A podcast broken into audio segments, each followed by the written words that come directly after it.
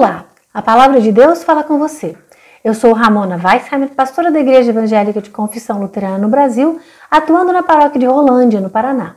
A palavra para nossa meditação de hoje diz: Fazemos os nossos pedidos por causa da tua grande compaixão e não porque sejamos bons e honestos.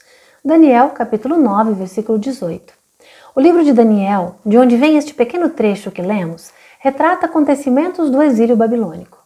Em tempos de perseguição e de angústia, o autor do livro ora ao Senhor e confessa os seus pecados. Ele começa sua oração lembrando que Deus é justo e bom. Senhor Deus, tu és grande e poderoso. Tu guardas a aliança que fizeste com os que te amam e obedecem aos teus mandamentos, e sempre lhes dás prova do teu amor. No versículo 4.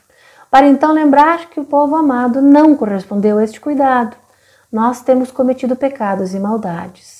Fizemos coisas más, desobedecemos teus mandamentos, não ouvimos aqueles que enviaste para chamar a nossa atenção.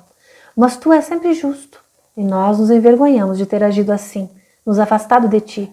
Todos nós cometemos pecados, dos grandes aos pequenos, mas tu és misericordioso e estás sempre pronto a perdoar, mesmo quando erramos e desobedecemos e nos afastamos. Todos nós pecamos e quebramos o teu mandamento, não obedecemos a tua ordem. E porque nós pecamos, fizeste cair sobre nós as maldições e desgraças que estavam escritas na lei de Moisés, teu servo. Nunca houve tamanho sofrimento e castigo. E ainda assim, nós não abandonamos o nosso pecado. Não nos esforçamos por seguir tua verdade e não fizemos nada para agradar o Senhor. Tu és o nosso Senhor. És justo, mas ainda assim não temos dado atenção às tuas ordens. Em sua oração, Daniel lembra do poder de Deus que tirou o seu povo do Egito, mas que mesmo assim este povo tem pecado e feito o mal. E apesar de tantos erros e injustiças, é confiado em Deus que Daniel ora, porque o Senhor é misericordioso e é só por isso. É que em meio às zombarias dos outros povos que vem a fragilidade de Jerusalém e do seu povo, é que Daniel ora e suplica pelo perdão e auxílio de Deus. Ele não pede porque mereçam, sejam bons e honestos, mas unicamente baseado na misericórdia de Deus. Apesar dos pesares, das falhas, das dúvidas, ouve, ó Senhor, perdoa-nos, atende-nos, ajuda-nos, porque somos teus. Pois, escritos como o de Daniel buscam trazer ânimo e confiança ao povo em meio a crises e perseguições.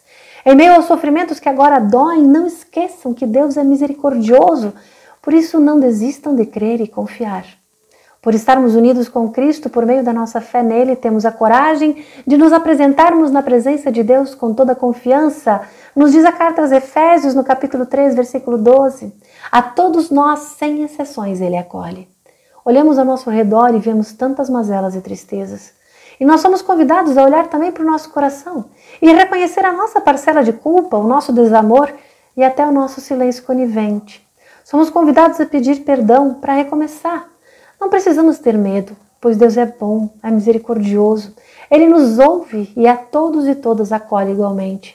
E talvez tudo o que precisamos na nossa caminhada é saber que, apesar dos nossos fracassos, dos nossos erros, o Senhor nos acolhe. Não porque fizemos isto ou aquilo, porque compramos, porque temos, porque merecemos, mas simplesmente porque Deus é bom. Oramos. Senhor bondoso, nós queremos reconhecer as nossas falhas. Tu as conheces antes de contar-nos e ainda assim tu nos ouves e nos permite clamar. Perdoa-nos, Senhor, não por sermos bons, justos e merecedores, mas porque tu és bom e misericordioso. Quem quer que sejamos nós, não nos permita esquecer o principal: nós somos teus. Amém.